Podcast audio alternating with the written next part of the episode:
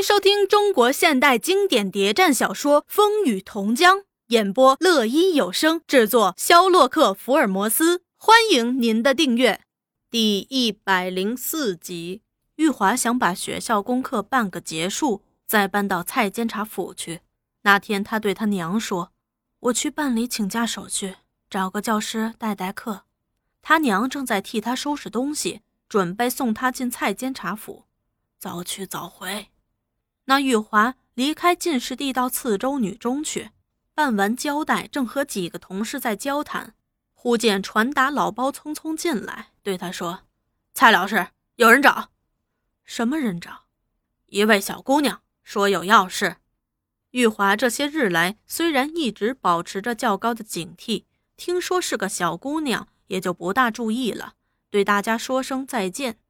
刚走到房门。果见一个十四五岁、瘦瘦小小的女孩坐在那儿，觉得奇怪，从来没见过这个人啊，叫他有什么事儿呢？当时开口就问：“你是谁？有什么事儿？”那小姑娘慌慌张张的：“嗯，有人叫我来找你。”玉华很不自然：“什么人叫你来找？什么事儿？”啊，在那儿。小姑娘朝校门口一指，说着，先自动身。玉华跟着他也走出校门，说迟迟那是快。正在这时，从校门外掩蔽的地方闪出几条便衣大汉，一个带头的说：“保安司令部，请你过去谈谈。”玉华把面孔一板：“我和他们没关系，没关系也得走。”一摆头，几个人同时拥上，不容分说的把他架起来就走。当时玉华放声大叫：“土匪绑票！”老包一听土匪绑票，一边呼救一边上前拉玉华，不让他走。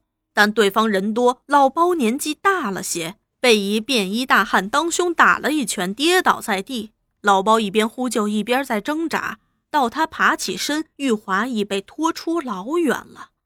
老包不顾死活，按住胸口追上去。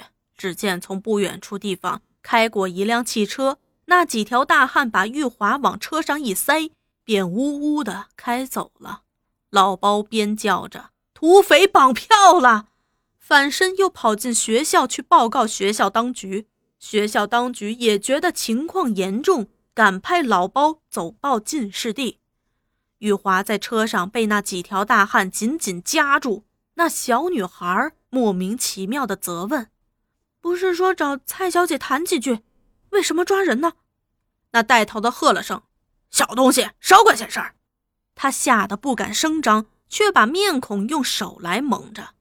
那汽车一直开进保安司令部，玉华被人挟持着下车，拖拖拉拉的进了一个布置相当不错的房间。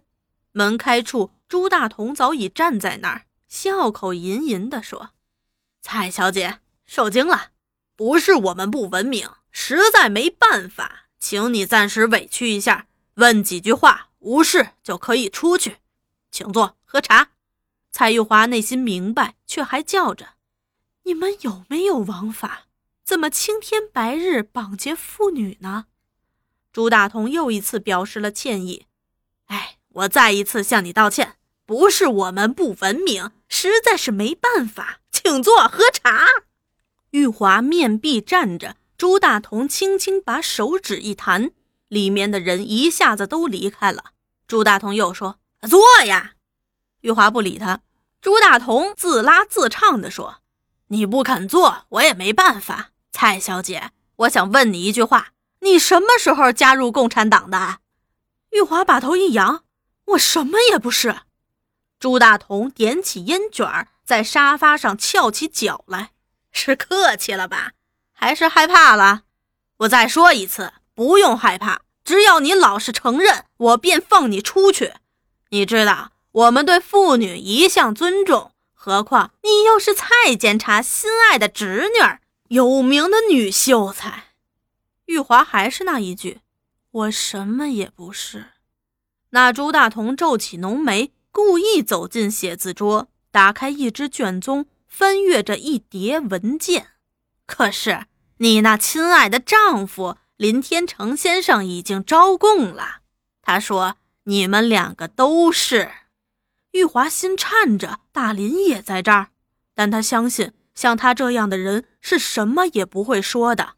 当他们成了夫妻后，他们曾不止一次的互相勉励着、期许着，发出了忠贞的誓愿：如果有一天被捕，不论是谁，都绝不背叛组织、背叛党，出卖革命、出卖同志，头可断，血可流，但必须把革命进行到底。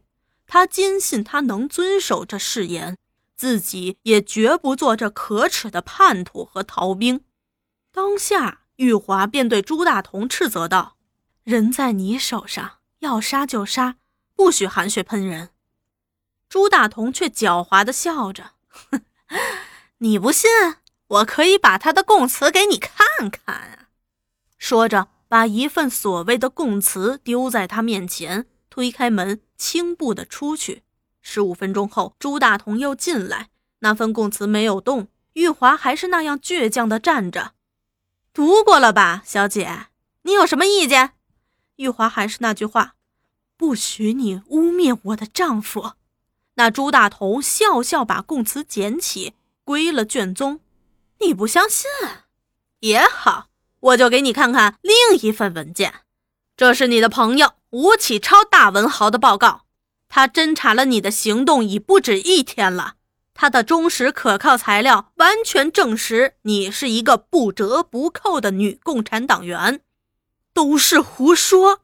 你不相信，我还可以再找一份材料给你看看。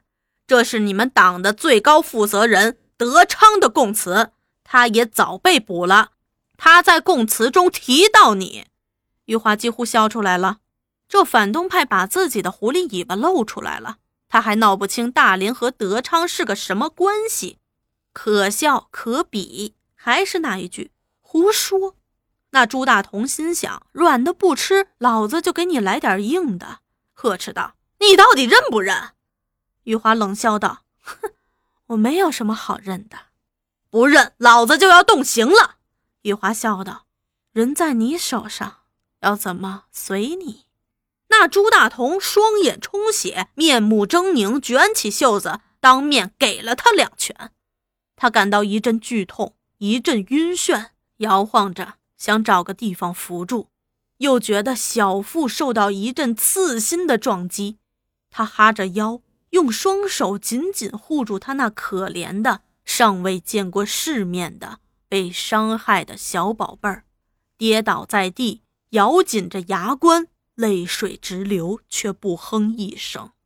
那老包匆匆赶到进士第，报告了这件不幸的消息。玉华娘由陈妈扶着，一直哭到蔡监察府。蔡老头极受震动，又叫备车。他先到党部找吴当本，不在，又到他家里去。一进门就口沫横飞的嚷着：“到底有没有王法了？”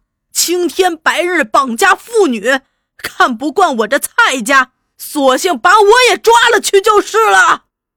那吴当本正在吃夜饭，热情地招待他坐下，小心翼翼问明经过，又说：“放冷静些，再有天大的事儿，也会弄得水落石出的。你坐坐，平平气，我马上就找保安司令部。”说着，他果然出去给朱大同打电话。二十分钟后回来了，面色严肃。蔡老伯，这件事儿我看你最好不要插手了。蔡老头也觉得奇怪，这笑面虎怎的突然不那样外交了？为什么？那我就坦白的告诉你，林天成和蔡玉华都是保安司令部秘密逮捕的，是重要共犯。南京有命令来，蔡老伯一向清白，身为监察大员。为这件事把自己牵连上去，也大可不必了。人家周司令为了尊重蔡老对党国的贡献，没把你牵上。你如徇私而自投漩涡，周维国这个人呐，他摇摇头，会做出什么？难说。这几句话把那蔡老头说的如掉下冰窖，半天说不出话来。当他转回监察府时，一见到玉华娘就生气，你教养好的女儿，找的好女婿，差点把我也连累上。他们做了什么，他们心中明白。我就要上京去，管不了，你也少去叫喊，把小东抚养成人，那点房产也够你这一辈子的了。说着，就进内室去，声明不愿再理会进士第的事儿。半个月后，就全家迁省了。